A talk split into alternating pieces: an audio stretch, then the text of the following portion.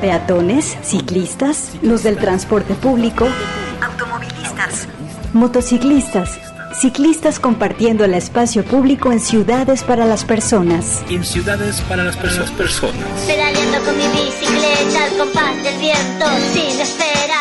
Inicia Vírula Radio. Aquí hablamos de bicicletas, ciudad y su movilidad.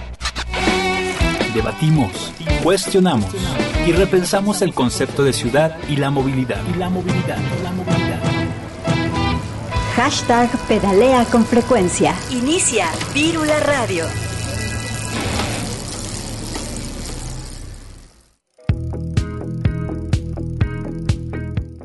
Hola, ¿qué tal? Bienvenidas y bienvenidos a Virula Radio, el programa de Radio Universidad de Guadalajara, donde hablamos de bicicletas, impulsamos la movilidad y compartimos la ciudad. Hoy estamos en vivo y al aire por la frecuencia de Radio UDG, el 104.3 FM. Es momento de repensar las ciudades que habitamos y cómo nos movemos. Hoy platicaremos sobre Puerto Vallarta y su movilidad. Estamos en vivo desde cabina y nos acompaña Iván Magaña, quien es miembro del Consejo Ciudadano de Movilidad en Puerto Vallarta y abordaremos todo lo referente al activismo, implementación de infraestructura y sobre todo las demandas ciudadanas para tener una ciudad mucho más incluyente.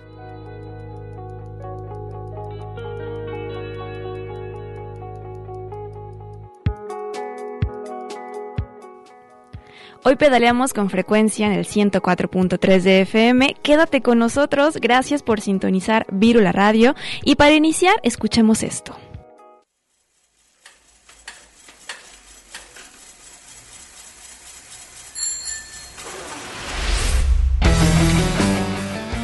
Media Octava es una banda de rock progresivo, como pueden escuchar. En sus composiciones propias destacan los silencios precisos y cortes expresivos, acompañados también de letras con opinión que a lo largo de su show generan estados y emociones, creando así un vínculo con el público, no solo musical, sino también visual, en un despliegue de proyecciones e iluminación. Son originarios de Buenos Aires, Argentina, y nos presentan esto llamado Bicicleta del disco The Abolition of Skyscrapers.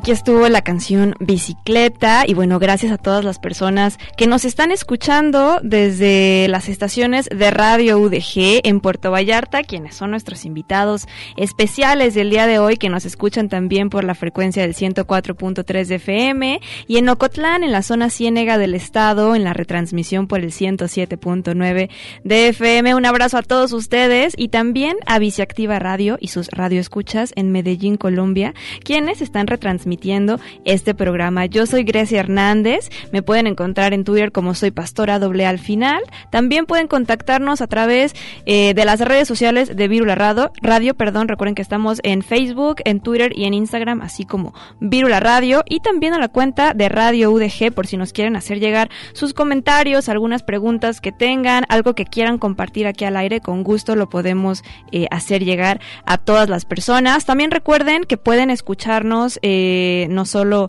a través de, la radio, sino también en internet, en radio.udg.mx, pueden escuchar toda la programación de la radio. Eh, y bueno, el día de hoy, como les mencionábamos, tenemos un programa especial dedicado a la zona de Puerto Vallarta, ¿no? Muchas veces nos enfocamos eh, nada más a lo que sucede aquí en el área metropolitana de Guadalajara, sin embargo, pues todas las, ciudades de aquí de, del estado, pues también se transportan en bicicleta y hay que compartir y brindar esa visibilidad. Este, sobre el tema, eh, hace algunos días nos llegó eh, un, un, comunicado, una, de hecho una convocatoria para que se participe en Puerto Vallarta en una consulta pública para la elaboración o actualización más bien de los planes parciales de desarrollo urbano allá en Puerto Vallarta, Las Palmas y el Colorado. Y, bueno, esto es muy importante, uno, para que las personas estemos involucradas en lo que se está haciendo y en lo que va a hacer, para que luego no nos agarren por sorpresa que, que bueno, yo no estuve participando, ok, hay que ser un poco eh, pues más participativos en lo que se está haciendo. Los planes parciales eh, básicamente sirven eh, pues para ver qué se está haciendo en materia de desarrollo urbano y qué se va a hacer. Así que hay que estar involucrados y bueno, no perderle la pista a este tema. Vamos también ahora a escuchar un pequeño audio de Arturo Dávalos Peña. Él es el presidente municipal de Puerto Vallarta y va a hablar del plan maestro de ciclovías en las avenidas de, Puerto Vallarta. Vamos a escucharlo. Y toda esta parte de poetas, ya tenemos el plan máster de las ciclovías de todas las avenidas y se va a unir a la ciclovía que viene desde Iztapa y que va a ir esta ciclovía hasta Plaza Caracol, hasta la avenida Francisco Medina Asensio. Entonces, todos los estudiantes del CU, del CONALEP, de Iztapa, se van a poder venir en bicicleta hasta la Francisco Medina Asensio. O todos los que viven allá en la parte alta de la montaña, eh, volcanes, carboneras, en Lomas de San Nicolás, Vista Bahía, se van a poder venir en bicicleta hasta la Avenida México y poder llegar a la zona hotelera eh, eh, en, un transporte que no hace ruido, que no te destruye vialidades, que no genera contaminación, además que promueve el ejercicio, ¿verdad? Entonces, le estamos apostando nosotros a ganar espacios para los peatones eh, y reducir espacios obviamente para los, los vehículos. Así es de que a seguir trabajando por el puerto que queremos y esta es parte fundamental del desarrollo de Puerto Vallarta.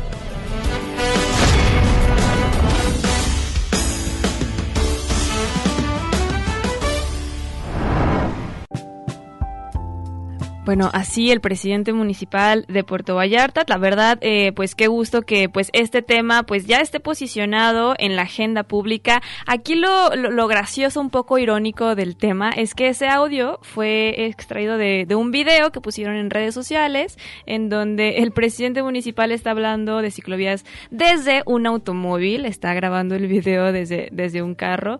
Esto, hubiera estado más padre que lo grabaran desde una bicicleta, de caminando, ¿no? Que se no este entusiasmo por de verdad ser 100% partícipes en este tema. Pero bueno, la intención es lo que cuenta.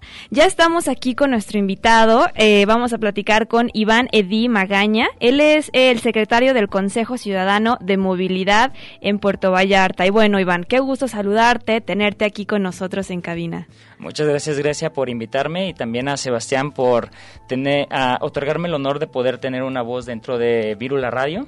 Realmente es un espacio muy importante porque, como tú comentabas en un principio, esta transmisión se transmite en gran parte del territorio del estado de Jalisco. Entonces, hay muchas personas que están interesadas sobre el tema de la movilidad y sobre todo de la movilidad no motorizada, que conforme vemos con el pasar del tiempo, incluso se ha, se ha vuelto un factor de cambio aquí en el municipio de la zona metropolitana y también en los diferentes municipios que conforman a este estado. Claro, en realidad, pues de hecho, la mayoría de las cosas que se han logrado ha sido gracias a, la demanda ciudadana. Entonces, bueno, esta voz es muy necesaria y, tiene que seguir. Que tiene que seguir. Iván, cuéntanos un poco primero sobre el consejo. ¿no? ¿Cómo se, se, conforma este consejo? ¿Qué es lo que hacen? Digo, aquí en Guadalajara, en la zona metropolitana, tenemos también un consejo. Cuéntenos qué hacen desde Puerto Vallarta. Claro. Bueno, primeramente tendríamos que partir de que el Consejo Ciudadano de Movilidad de Puerto Vallarta, que es el organismo, perdón, el organismo que yo integro es un organismo, o mejor dicho, es una organización que parte de la sociedad civil. Entonces, es muy diferente del hecho de los consejos que se crean a partir de la administración pública, ya sea municipal, estatal o federal, que tratan de apoyar con este, consultoría técnica a los diferentes entes del gobierno para poder llevar a cabo, como tú comentabas hace unos momentos, por ejemplo, de los planes parciales de desarrollo, que para ese caso existe el Consejo de Desarrollo Urbano en el municipio, pero son entes públicos que están conformados por diferentes actores, tanto de la administración como de la sociedad civil. Lo que tratan ellos es de conformar eh, por medio de la participación ciudadana, que es un poco sectorizada en ese sentido, poder llevar a cabo acuerdos para poder nutrir diversos temas. Lo diferente aquí es de que esta organización que estamos nosotros integrando está formada completamente de ciudadanos. Entonces no interviene para nada en la administración pública. Nuestros temas los consideramos de diferentes actores y tomamos en consideración los diferentes actores que están dentro de la movilidad, como por ejemplo aquel que usa el vehículo, aquel que usa una motocicleta, aquel que usa diferentes medios, por ejemplo, no motorizados para desplazarse, como por ejemplo patineta, bicicleta y diversos más el peatón también, el usuario del transporte público y también consideramos a los concesionarios, en este caso, para que puedan hacer valer su derecho por medio de este consejo. La invitación está abierta al final de cuentas para los demás actores que se quieran involucrar para poder formar un, un frente en, en, frente de las políticas públicas que trata de hacer el municipio o el Estado la Federación, que al final de cuentas estas mismas políticas públicas por azares del destino pues primero llegan a afectar a nuestro entorno. ¿En qué, en qué, en qué sentido me, me refiero con nuestro entorno? Bueno, al llevarse a cabo una política pública, siempre tiene o unas modificaciones de las normas vigentes que existen en el municipio o en el territorio, y primero la ejecución de las mismas por parte de la autoridad. Entonces, cualquier ejecución por parte de la autoridad es un acto de molestia, ya sea para poder ejercer lo que es el, que las personas no se estacionen en lugares prohibidos y demás, ya empiezan a generarse políticas públicas. Y bueno, es un tema que me gustaría tratar más adelante si tenemos el espacio suficiente, el tema de las políticas públicas y cómo estos han tenido muy poca efectividad realmente dentro de nuestro entorno. Claro. Y de hecho el tema de las políticas públicas es muy importante porque estamos viendo, eh, pues efectivamente, un, un, cambio gradual aquí en el área metropolitana de Guadalajara, pero es momento de que esas políticas públicas empiecen a homologar a nivel Estado. ¿no? Que no solo se tomen en cuenta ciertas partes, incluso ciertas colonias de la ciudad, sino que se lleve pues algo parejo, un plan integral de movilidad, ¿no? Creo que también eso es parte de lo que ustedes están buscando. Sin embargo, Iván, el día de hoy están aquí con un objetivo muy particular. Cuéntenos eh, a qué se debe pues su visita acá en Guadalajara. Claro, te comento, Grecia. Aquí mi visita en, a Guadalajara, bueno, yo vengo representando en cierta forma como delegado por parte del Consejo Ciudadano, que de forma interna nos organizamos para poder hacer llegar una petición tanto al Poder Legislativo como al Poder Ejecutivo, primeramente, para poder designar los recursos suficientes para lo que comentábamos antes, la ejecución de las políticas públicas. Estamos viendo que a nivel Estado, por parte del gobernador y a nivel municipal por parte del alcalde Arturo Dávalos, están queriendo motivar la ejecución de la movilidad no motorizada. Pero ¿qué sucede?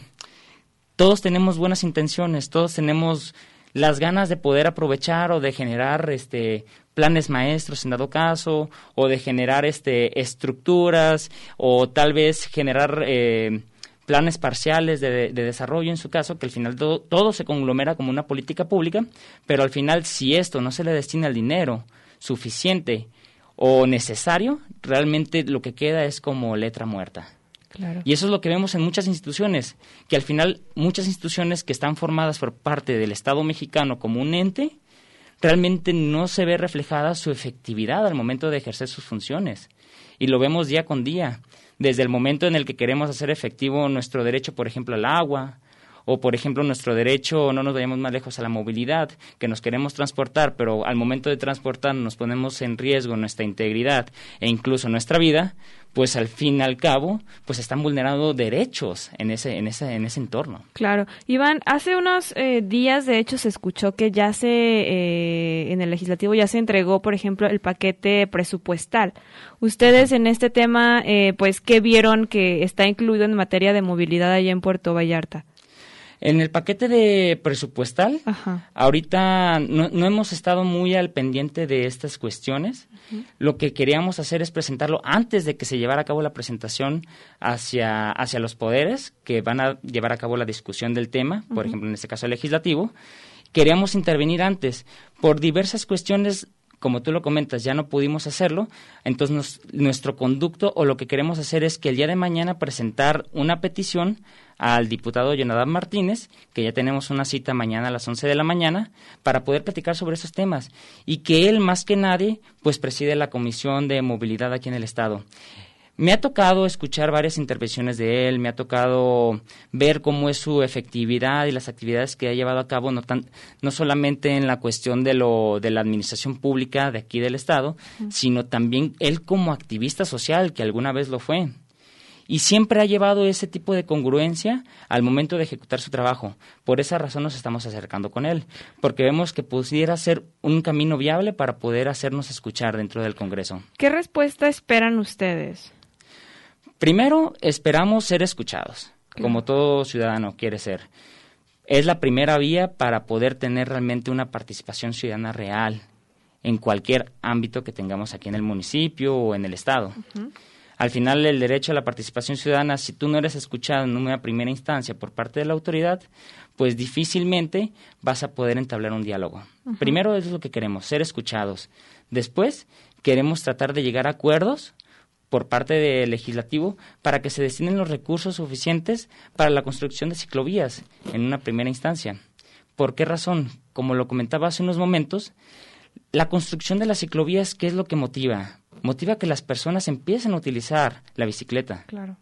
Entonces, uno de los mayores disidentes del hecho de que las personas no utilicen la bicicleta es la cuestión de que se pone en riesgo su integridad física y su vida.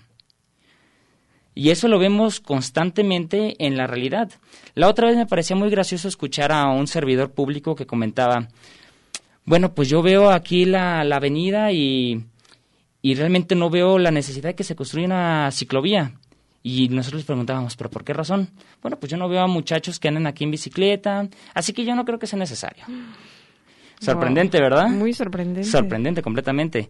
Entonces, ese, si ese es el tipo de actitud o pensamiento que tienen nuestras autoridades, realmente no podemos esperar mucho por parte de ellas. Lo que tenemos que hacer es que desde nuestra trinchera, como sociedad civil organizada, motivemos para poder llevar a cabo la ejecución de las políticas públicas, primeramente con tema de presupuesto. Toda política pública que no tenga presupuesto es letra muerta al final. Así es. Claro, eso que dices es muy sorprendente porque pasa en, en muchos lados, en realidad, ¿no? Personas que evidentemente no se trasladan en bicicleta, por supuesto, que no van a ver necesario la construcción e implementación de, de infraestructura para los ciclistas, ¿no? Entonces, la verdad, eh, pues qué bueno que se esté trabajando desde la sociedad civil. Ya habíamos hablado antes con, con compañeros de ustedes, del Consejo y otros colectivos, eh, y precisamente nos estaban contando de la situación de de Puerto Vallarta, ¿no? Y que sí, el tema ciclista es muy necesario, pero también tú me comentabas acá fuera del aire, pues la necesidad también de, de consolidar una movilidad integral, ¿no? Que, que, se considere el transporte público, la bicicleta, el tema, el tema peatonal y por supuesto también de, de automotores. ¿Qué, claro, ¿qué dices sobre esto? Claro, claro. Por ejemplo, lo que comentábamos afuera del aire era la cuestión de realmente tener dentro del plan maestro, como está haciendo conocer el alcalde, este, que en ese mismo plan maestro, que ya lo veríamos, lo consultaríamos, es la cuestión de la integración estructural multimodal. ¿Qué me quiero referir a esto? Que todos los actores de la movilidad, transporte público, peatón, este, personas que utilizan eh, su, su vehículo particular, si bicicleteros, al final de cuentas, todas las personas tengan un ambiente en conjunto dentro del espacio público. ¿Por qué razón? El espacio público es para habitarlo. El espacio público no es realmente nada más para estar el tránsito y pasar y bye.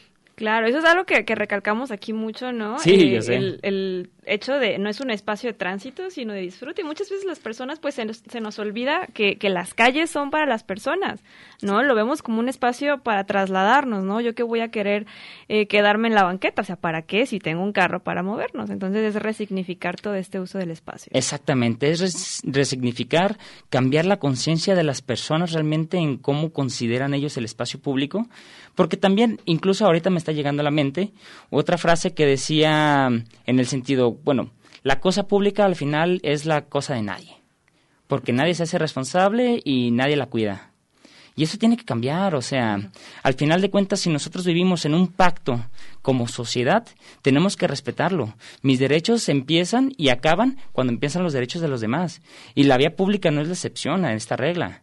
Al final de cuentas tenemos que considerar realmente que todo este tipo de cuestiones se tienen que ver no solo por parte de la administración, del poder público, tiene que verse también por parte de la ciudadanía. La ciudadanía tiene que ser consciente que por parte de su decisión tiene que realmente alzar la voz y decir, oigan, esto que está sucediendo está mal o hay que revisar esta, esta, esta ejecución por parte del gobierno. ¿Por qué razón? y lo vemos incluso en nuestro municipio, en Puerto Vallarta.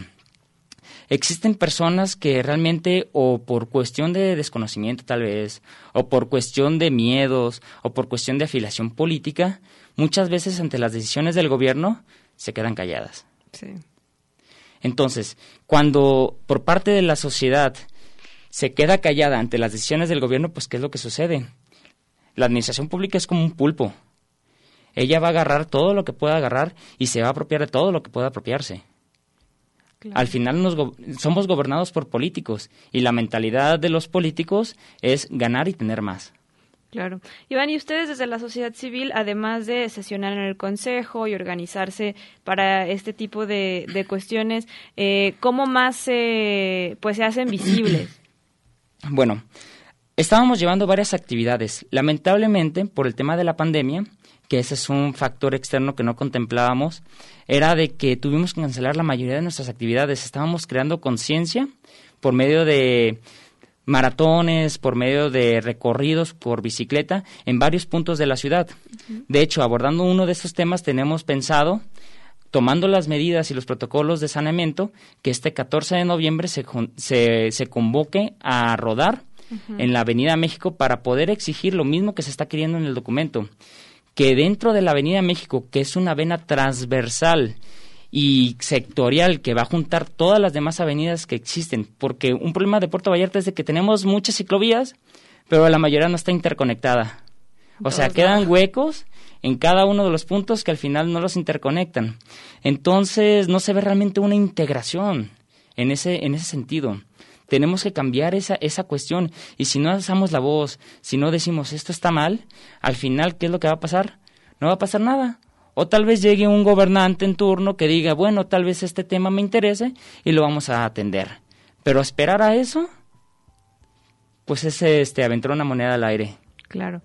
Pues sí, esperemos que con estas acciones, eh, pues de activismo, de, pues de verdad involucrar a la sociedad, porque si no se involucran, en realidad no se va, no se va a ver como, en realidad ningún cambio eh, pues concreto o específico entonces esperemos que con, con esta acción que, que va a suceder mañana pues tengan algo eh, que contar eh, después. Iván, vamos a un corte de estación y después seguimos platicando con más aquí en Virula Radio. Excelente.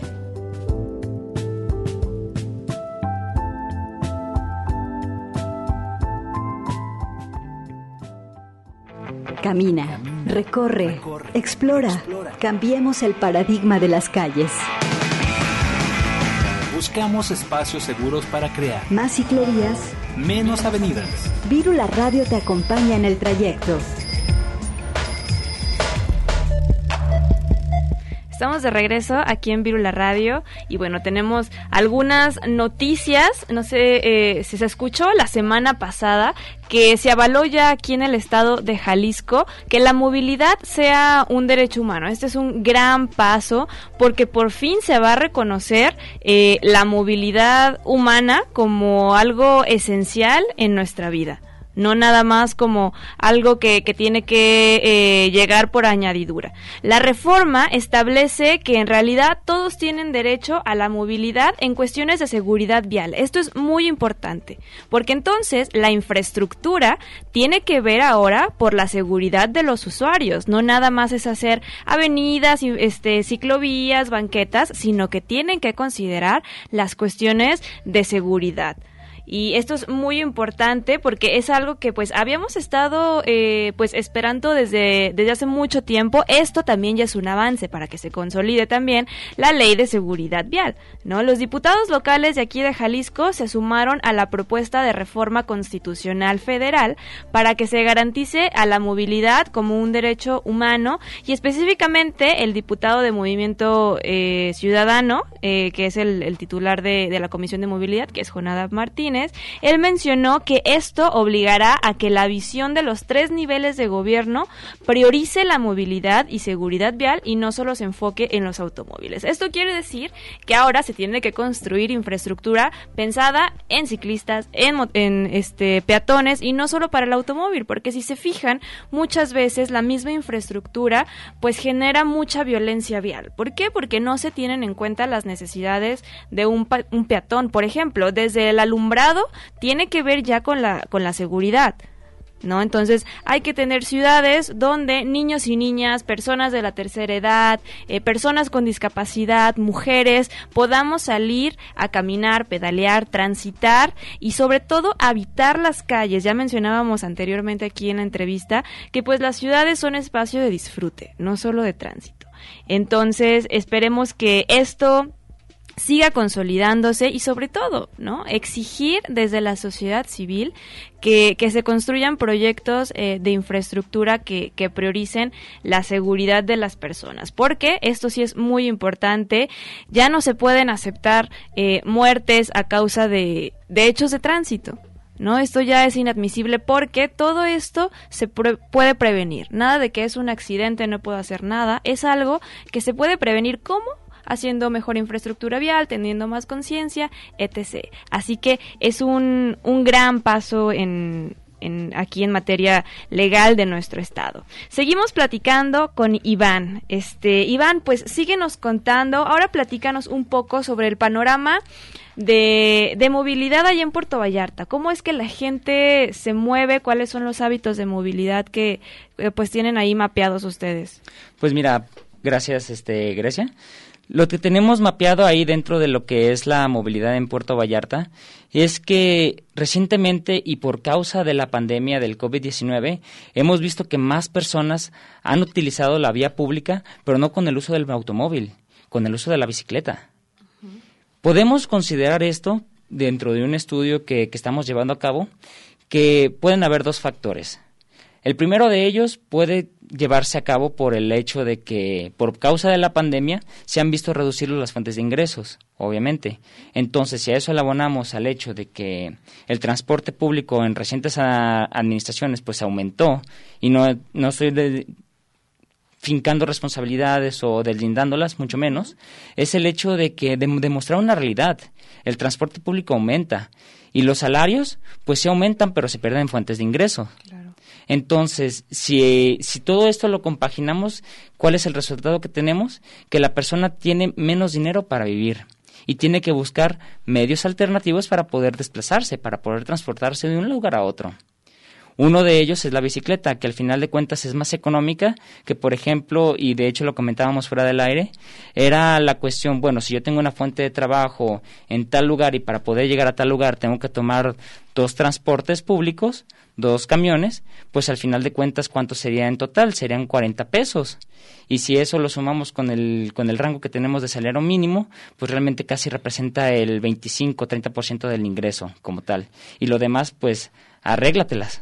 Claro. Justamente me platicabas que pues hay muchas personas que no viven precisamente en ahí en, en Puerto Vallarta, ¿no? Sino que se trasladan desde otros lados y eso implica eh, pues un viaje mucho más largo, tal vez más costoso, ¿no? Entonces todos esos aspectos tienen que pues considerarse al momento de aplicar política pública, de hacer infraestructura, etcétera, ¿no? Claro. Algo que hay que recalcar mucho y es digno de reconocerse del ingeniero Arturo Dávalos, es el hecho de que él dentro de su visión contemplaba la creación de la zona conurbana en Puerto Vallarta y Badía Banderas. Eso es algo de reconocerse, por el hecho no solamente de pensar que el municipio es aislado, el municipio nada más dentro del factor económico, vial y, cultural, de, las, de los recursos humanos también, nada más se tiene que ver por el municipio como tal de Puerto Vallarta, sino que es una integración por parte de Bahía de Banderas, que viene siendo lo que es Nuevo Vallarta, Bucerías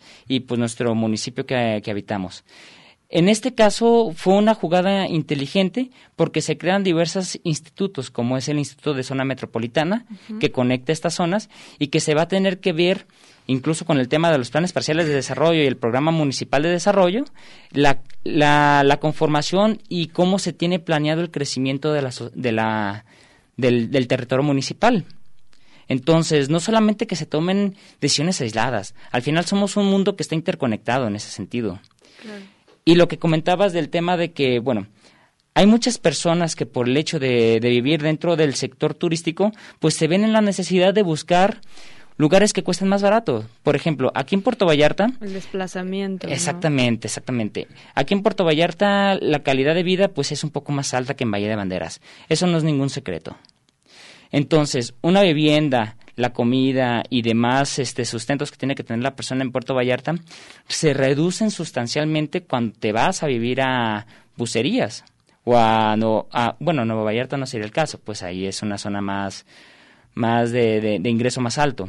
Pero al final de cuentas, bucería es como la, la tangente en, este, en, este, en esta situación. Entonces, hay muchos trabajadores que trabajan en los hoteles de la franja turística de Puerto Vallarta que viven en esa zona y que por medio y la única forma de desplazarse porque no tienen otra, realmente si no cuenta con un vehículo particular, claro está, es por medio del transporte público. ¿Por qué razón? La conexión que tienen los dos municipios por el río Ameca es solamente un puente. Bueno, son dos puentes, pero es la integración de un puente como tal. Son dos puentes de uno de ida y otro de regreso. Y las dimensiones de anchura que tienen estos dos puentes no dan la forma de poder otorgarle la seguridad vial al ciclista si quiere transportarse de esa manera. Ya entramos otra vez en el tema de, la, de los derechos vulnerados. Entonces, si una persona en su derecho humano de poder tener la movilidad quiere desplazarse por medio de bicicleta en este tramo, que es de jurisdicción federal, acaba de aclarar, se vería su, su, vida en riesgo incluso. Claro. Entonces, ¿cómo, cómo piensan ustedes, por ejemplo, eh, empezar a accionar, ya que escuchamos esta noticia, por ejemplo, del derecho a la movilidad? ¿Cómo crecen sus argumentos? Mira, para este caso tendríamos que primero checar cuál es el programa programa de desarrollo municipal que tiene nuestro municipio, acercarnos a las autoridades, que es el instituto recientemente creado, de la zona conurbana de Bahía de Banderas con Puerto Vallarta, platicar sobre estos inconvenientes que ellos tienen pleno conocimiento de ello también, este y ver la posibilidad de proponer, o sea, algo que nos está faltando mucho en Puerto Vallarta es la participación ciudadana. El ciudadano siempre se ve muy rezagado porque se le quita su toma de decisiones al final de cuentas. Vivimos en una democracia, pero al final nos distanciamos de esa democracia al convertirla en una democracia participativa.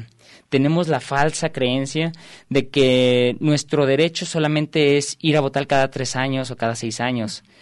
No, nosotros tenemos derecho de incidir en la vida pública de nuestro municipio o nuestra entidad.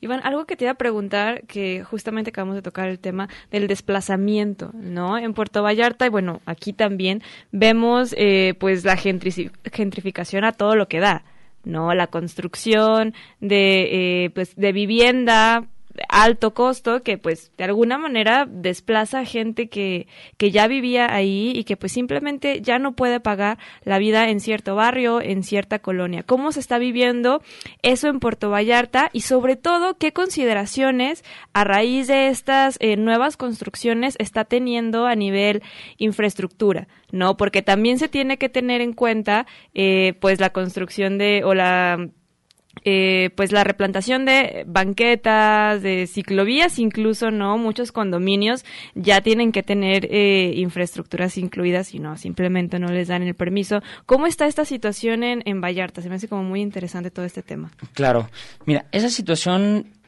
realmente se ve un poco desprovista. Ya con el tema del programa de desarrollo municipal de Puerto Vallarta, pues ya se ve un poco más de claridad. Sin embargo, antes pues estábamos caminando a ciegas, por así llamarlo porque realmente no tenemos certeza de cómo estaba creciendo el municipio. No había certeza en esas cuestiones y lo único que se renovaba año con año, o cada dos años o cada tres años, eran solamente los planes parciales de desarrollo, que lo único que hacen mención es de la nomenclatura que existen en cada una de las secciones, para poder, por ejemplo, poner un negocio, para poder solicitar este que se lleve a cabo la construcción de una industria, para que tú al momento de solicitar un permiso de remodelación de tu casa, pues te lo puedan autorizar.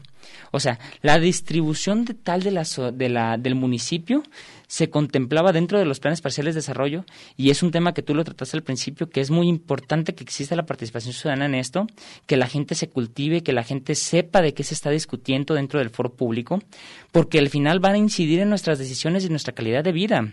Por ejemplo, un ejemplo muy, muy, muy sencillo.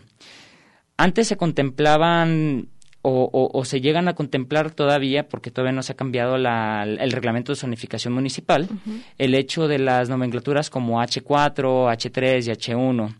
Y se tenía la creencia de parte de, de, incluso de la misma autoridad y de algunos este, profesionistas de la carrera de arquitectura o ingeniería civil, que el H4 pues era que realmente esta vivienda de interés social y era sinónimo de pobreza. Eso incluso es una cuestión de discriminación hacia la persona. Por supuesto. Entonces, ahí lo que estamos tratando es de que en vez de que se seccione por partes de habitacionales, es la cuestión de que se integren los negocios con, la, con la vivienda. ¿A qué quiero llegar con esto?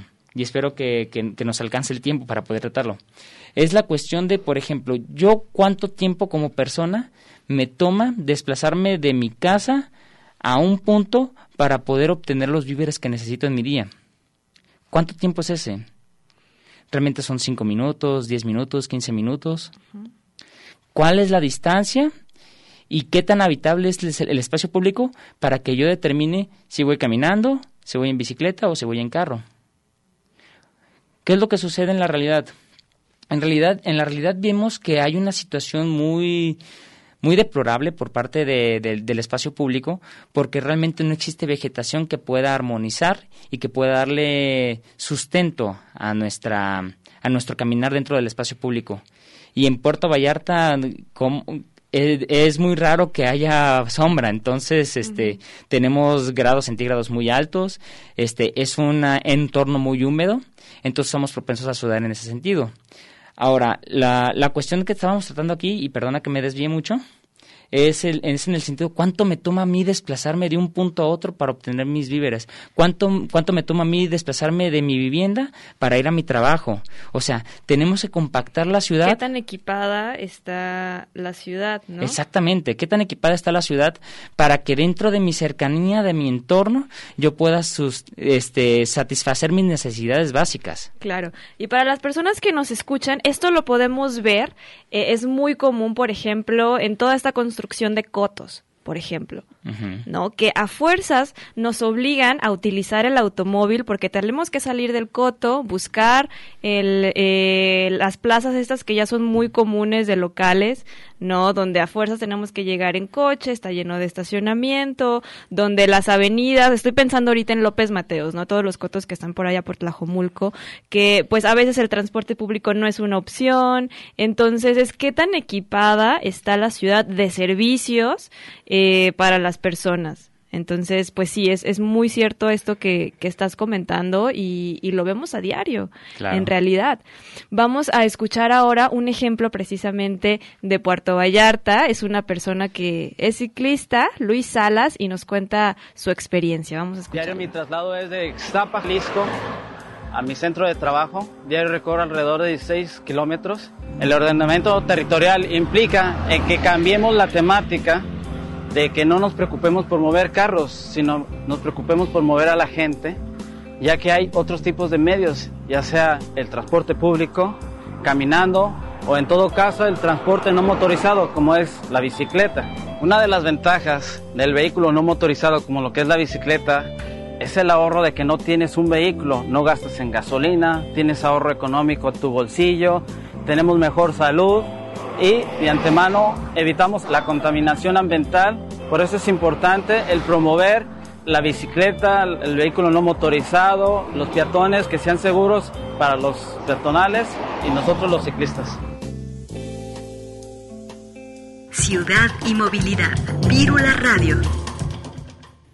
Ahí está este, esta intervención de Luis. Y bueno, Iván, cuéntenos, eh, a partir de eh, haber entregado este comunicado que van a, que van a hacerle llegar mañana al diputado Jonadab, ¿qué, ¿qué va a seguir? ¿Cuáles van a ser las acciones después de esto? ¿O cómo le van a dar eh, un seguimiento, pues muy concreto, ¿no? Porque tampoco se tiene que dejar como muy al aire, ya lo entregamos y ya. ¿No? Porque sabemos que con las autoridades sí se, tiene, sí se tiene que estar como muy detrás de ellos para que de verdad nos hagan caso. Entonces cuéntenos qué van a hacer. Claro, como tú comentas, Grecia, el hecho de entregar un simple papel, aunque esté bien fundamentado y bien estructurado, no, no justifica, o mejor dicho, no garantiza la cuestión de que realmente se va a atender esa situación. Hay que darle seguimiento a todos los temas que siempre tenemos. En este caso particular lo que vamos a hacer es presentarlo, hablar con él, ponernos a disposición del diputado para ver en qué posibilidades podemos, tanto nosotros como organización civil, como él como diputado, para poder discutir dentro del paquete que ya se presentó por parte del Ejecutivo al, al Poder Legislativo, al Congreso, el tema de los recursos. Entonces, tendríamos que ahí que eh, realizar diversas alianzas. No solamente sería la cuestión de poder realizar alianzas con, con el diputado Jonadab, sino también abrir nuestra mente y ver quiénes son las personas que realmente están interesadas, porque no nos engañemos, esta no es una cuestión solamente de partidos políticos. Esta no es una cuestión de que si yo soy, rojo, yo soy azul, yo soy este tinto, yo soy naranja. Al final, esta es una cuestión de interés social. Esta es una exigencia que viene por parte de la sociedad. Esta es una cuestión que viene incluso a nivel federal con la Secretaría de Desarrollo Territorial y Urbano y Agrario en la cuestión de la movilidad 4S, que es un tema que sí. incluso aquí ya se ha visto. O sea, tenemos que cambiar el paradigma por parte no solamente de las autoridades, también de los ciudadanos, pero esa va, a ser, esa va a ser la cuestión, esa va a ser la forma de poder darle, continu darle continuidad perdón, a los diferentes proyectos que tenemos, es acercarnos con las autoridades, llegar a acuerdos con ellos, porque al final de cuentas, y es una mentalidad que, que nosotros como consejo lo tenemos, si nosotros vamos a ir a un lugar y nada más vamos a platicar, tener una charla amena, este, tener el cafecito, las galletitas y demás, uh -huh. pues está bien, invítenme, yo me llevo mi termo y ahí les robo un potatito café y ya me llevo para mi casa, ¿no? Pero si vamos a ir a una reunión o a una mesa de trabajo, realmente se tienen que hacer acuerdos y firmar compromisos. Claro. No sirve de nada si realmente no se lleva a cabo eso. No sirve de nada que nosotros nos reunamos semanas tras semana o día tras día o cada tercer día si no vamos a decir por parte de nosotros, nosotros vamos a hacer esto. Nosotros, incluso yo lo comentaba con el gobierno municipal en el tema de la capacitación por los agentes viales. Nosotros, por medio del Consejo, lo que queríamos llevar a cabo en una de estas reuniones que hacíamos con, con el subdirector de Policía Municipal, este, el oficial René Méndez, era la cuestión de que sentáramos acuerdos, sentáramos compromisos. Y si realmente este, íbamos a, llevarlo a cabo, nosotros nos comprometíamos a que por nuestra parte apoyar a los elementos para poder darles capacitación, para poder enseñarles o tal vez, eh, tal vez no enseñarles como tal, tal vez sensibilizarlos con el tema de la movilidad. Claro decir cuáles son las multas, porque no nos engañemos, a veces la misma autoridad no conoce sobre sus temas normativos, su marco legal. Y no es una, no es una culpa que tenga el uniformado, son fallas que existen en el sistema. El sistema lamentablemente está estructurado de tal manera que es muy propenso a fallar. ¿Y qué es lo que sucede? Cuando el sistema funciona, nosotros aplaudimos y lo reconocemos. Pero eso debería de ser de diario no la excepción a la regla. Claro. Entonces, esa es la única forma que yo veo que esto le podemos dar seguimiento a, la petición, es acordar acuerdos por parte del diputado y por parte de otros legisladores, realmente sensibilizarlos en este tema y hacerles entender de que la cuestión de movilidad, como ya se llevó a cabo la votación en este Congreso y se mandó al, federal, es un derecho humano lo que ya estamos hablando. No es una cuestión de que se tenga que negociar es una cuestión de exigencia, es una cuestión de integridad de la, de la persona, es una cuestión de incluso de su vida. Ya han habido compañeros por parte de nosotros que han perdido la vida o han sufrido lesiones, ya sea por operadores del transporte público, o ya sea por particulares, o ya sea por motociclistas. Realmente se está, se está comparando al particular con un motor de 3 toneladas que va a una velocidad media de 50 kilómetros por hora. O sea, ¿qué nivel de impacto tiene? Claro, creo que ahora nos toca acá a la sociedad civil exigir eh, pues que nos garanticen esos trayectos eh, basados en la seguridad vial. ¿no? Para que precisamente ya no sigan sufriendo lesiones ni muertes causadas por hechos de tránsito. Iván, compártenos tus redes sociales del Consejo precisamente para poder, para poder dar este seguimiento, para enterarnos de los acuerdos que, que se pactaron en esa reunión y, y sobre todo pues para compartirlos aquí en Virula. Ah, muchas gracias. Este, bueno, nosotros tenemos la página de Facebook que se llama Consejo Ciudadano de Movilidad de Puerto Vallarta. Ahí nos pueden enterar, se pueden enterar de las noticias que tenemos, del seguimiento de los proyectos que tenemos, de las solicitudes que hacemos a los diferentes niveles de las autoridades y ahí pueden estar eh, pendientes de ese tema. Pero los invito a todos los que nos estén escuchando, que se encuentren en Puerto Vallarta, en Bahía de Banderas, que se integren con nosotros no sirve de nada que unos cuantos, ya sean muchos o pocos, este, sin, sin demarcar números, se invoquen a este tipo de temas y traten de luchar y demás, si al final la sociedad como tal o la comunidad ciclista o la comunidad de otros intereses no se unen a nosotros y en un frente unido exigimos a la autoridad. No sirve de nada que nosotros tengamos pliegos petitorios que se vean bonitos en la forma y en la estructura legal, y te lo digo yo como abogado de egresado de la Universidad de Guadalajara, mi alma mater, no sirve de nada si realmente no se traduce en acciones. Claro. Bueno, Iván, pues muchas gracias por haber estado aquí el día de hoy compartiendo toda esta información con nosotros, porque sí es muy importante dar seguimiento, por supuesto, a las personas que nos escuchan eh, en Radio UDG desde Puerto Vallarta, ¿no? Creo que también es nuestra responsabilidad estar eh, intercomunicados y dar seguimiento a estos temas. Muchas gracias y un saludo a todo tu equipo también. No, muchas gracias a ustedes por habernos invitado a este espacio. Gracias. Y bueno, seguimos ya casi despidiéndonos. En realidad, eh, en el grupo G del bici hace algunos días se hizo el señalamiento de una compañera ciclista que sufrió un incidente causado por un vehículo. Ella estaba transitando por una ciclovía desafortunadamente eh, pues sufrió un, eh, un percance. Ella está ahorita en el hospital y varias personas se están organizando para hacer una rodada y sobre todo poder eh, conseguir algunos fondos para donarlos a esta compañera. Pueden encontrar más información en el grupo de Facebook G del en bici. Hay un evento llamado Rodada y Cooperacha por Daniela y bueno, hay que seguir exigiendo condiciones de seguridad vial para transitar eh, pues con seguridad los y las Hay que recalcar que pues aquí la aseguradora no se está haciendo cargo de los daños, entonces es muy importante también hacer valer eh, la cuestión de, de lo legal. No nos sirve de nada tener una ley de movilidad donde ya se reconozca la bicicleta como un vehículo si en realidad no se le va a dar el seguimiento y la importancia que se merece. Así que, y esto tampoco quiere decir, por ejemplo, porque ya me ha tocado escuchar muchas veces que las ciclovías no sirven o que no nos dan seguridad. Quien no nos da seguridad es el vehículo que no sabe conducir cerca de un ciclista. Las ciclovías están planeadas para brindarle seguridad al ciclista. Quien tiene que aprender a manejar, desafortunadamente aquí, son los vehículos. ¿vale?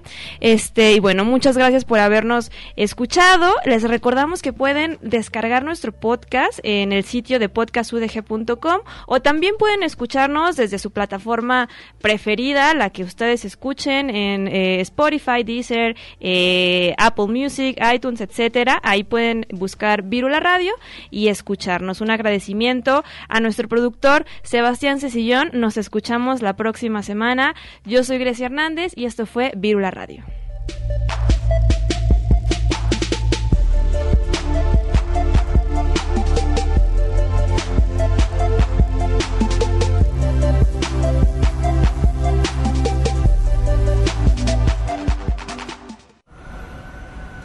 Las ciudades crecen y otras formas de movernos son posibles. Vivamos la movilidad y tomemos los espacios públicos. ¿Tú cómo te mueves y vives la ciudad? Queremos ciudades habitables para todas las personas. Esto fue Virula Radio. Volvemos la próxima semana Aquí en Radio Universidad. 104.3 FM. Bicicleta, música y los sonares multicíclicos.